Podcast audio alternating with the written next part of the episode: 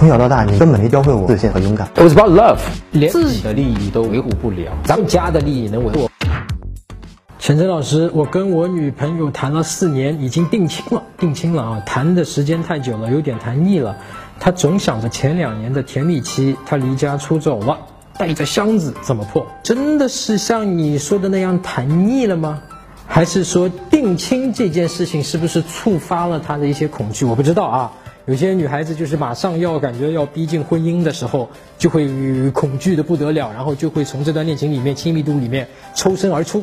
呃，但是也有可能真的就是你们在一起出现了一些什么问题，像你说的一样谈腻了，对吧？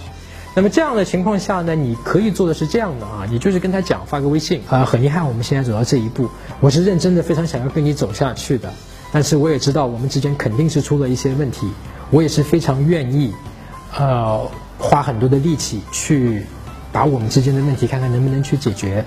如果你愿意，我在家里等你；如果你不愿意，我很心痛，我也会很伤心，但我也会尊重你。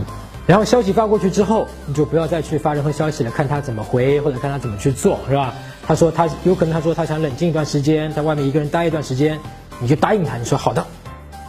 然后你就不要再去联系他啊，然后呢，千万不要拉黑他啊，就不去主动的联系他，做暂时的断联。更多更具体的内容，进入手机应用商店，搜索“迷上我”。下载 APP 就可以获取我的免费教程。